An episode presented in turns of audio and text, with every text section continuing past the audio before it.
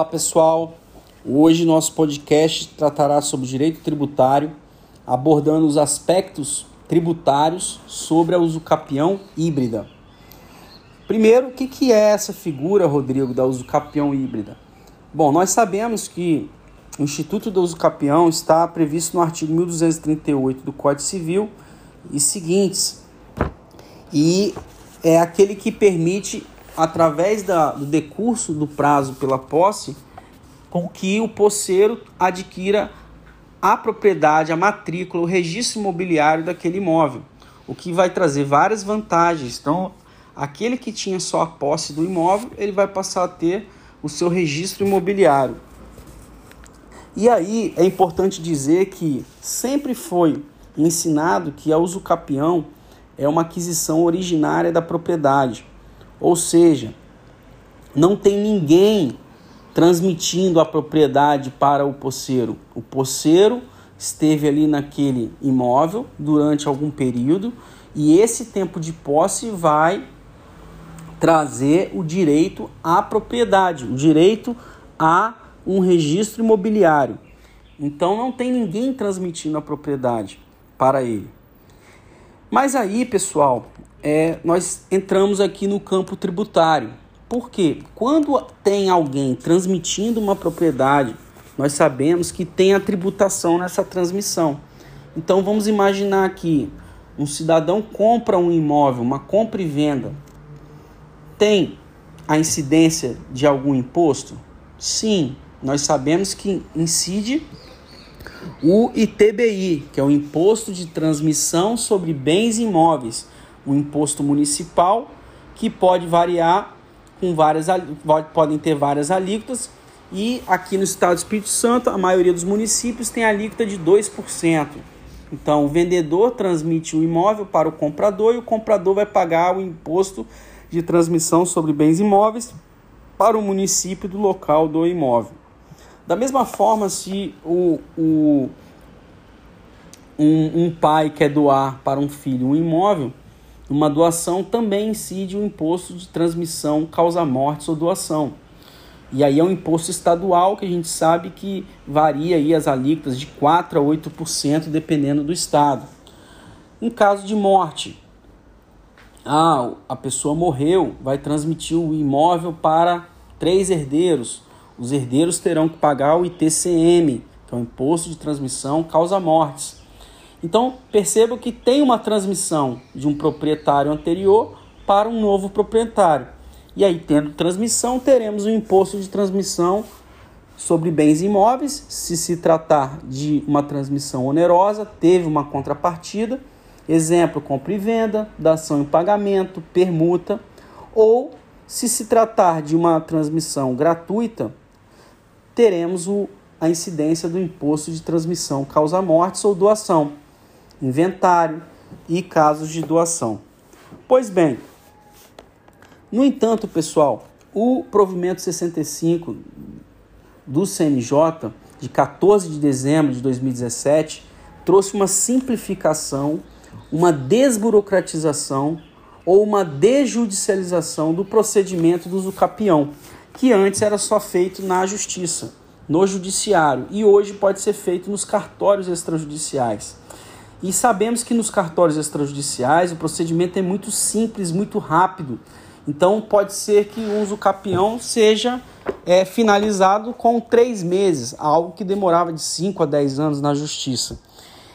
E aí o CNJ falou: olha, com certeza na prática muitos vão querer, quando comprar um imóvel, ao invés de pagar o ITBI, esperar dar o prazo de 5, 10 anos ou 15 anos, a depender do tipo de uso capião, para requerer uso capião extrajudicial e não pagar o ITBI. Mas isso é justo? Ou seria uma burla ao sistema tributário, ao sistema notarial e registral? Então andou bem o CNJ ao prever no artigo 13, parágrafo 2 do provimento 65 de 2017, a figura da usucapião híbrida que é a aquisição da propriedade de forma originária, mas com a incidência da tributação.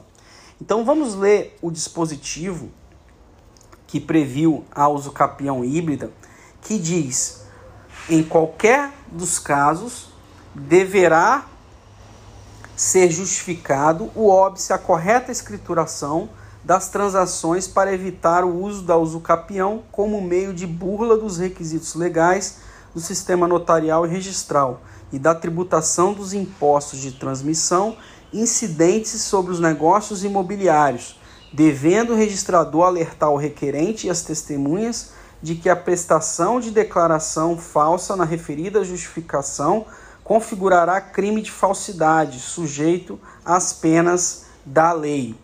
Então andou muito bem o CNJ ao coibir a pessoa utilizar o uso capião como um meio de burla ao sistema tributário. Então, Rodrigo, como é que vai funcionar na prática o uso capião híbrida? Como é que vai funcionar esse uso capião extrajudicial? Pois bem, é, a uso capião extrajudicial poderá ser utilizada naqueles casos em que a pessoa comprou um imóvel, mas o vendedor sumiu. Você não consegue contato com o vendedor ou o vendedor morreu. E aí eu já estou há 10 anos naquele imóvel, 5 anos, 15 anos. Posso fazer uso capião? Pode. Mas qual foi a origem dessa posse? Foi uma compra e venda? Se foi uma compra e venda, ocorreu uma transmissão onerosa sobre um bem imóvel. Ocorrendo uma transmissão onerosa, é fato gerador do ITBI. ITBI aos municípios.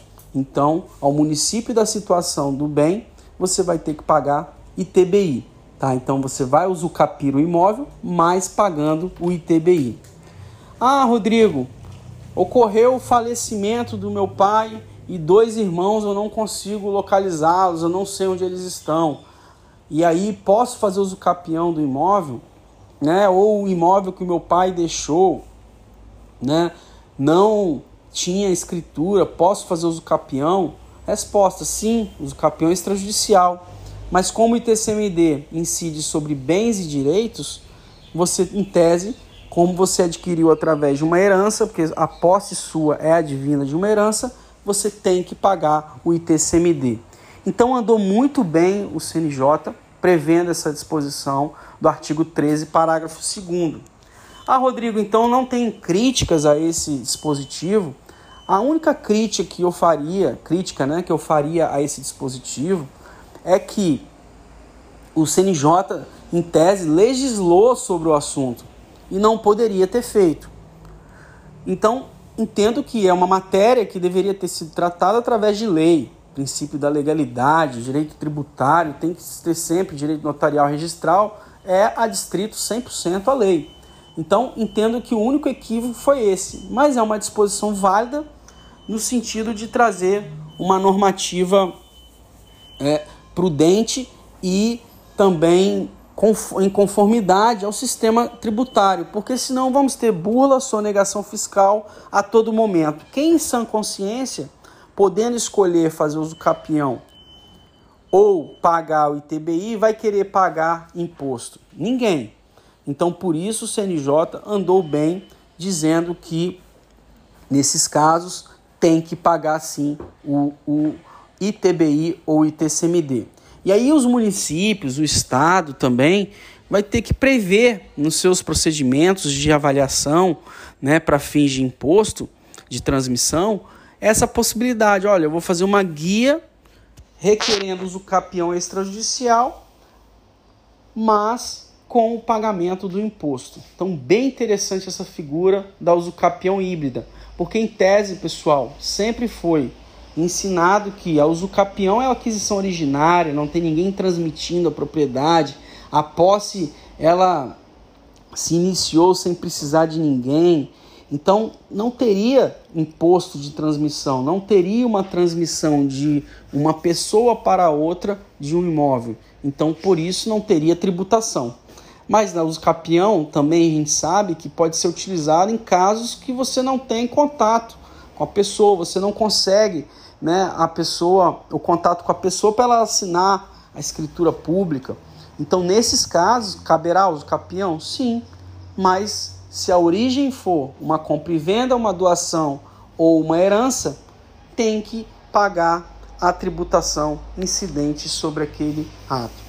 Então contem comigo, gostaria de agradecer né, por você estar presente aqui no nosso podcast. Escreva sobre esse tema, leia um pouco mais sobre esse tema. Até recomendo é, um artigo que foi publicado no livro Temas de Direito Tributário pela Faculdade Faceli, que tratou justamente sobre essa temática e foi pelo colega, advogado, jurista, né, mestrando da FDV, Dr. Igor Emanuel. Então, bem bacana, se atualizem aí nesse tema que é muito importante, muito atual, muito procurado pelos advogados, esse novo procedimento do Zucapião extrajudicial e que vai trazer várias discussões aí sobre essa nova figura da Zucapião híbrida prevista no artigo 13, parágrafo 2 do provimento 65 do Conselho Nacional de Justiça, o CNJ, que foi publicado esse provimento em 14 de dezembro de 2017. Então, muito obrigado aí pela presença de vocês. É, fico aguardando as dúvidas e vamos estudar esse assunto de direito tributário importantíssimo para todos.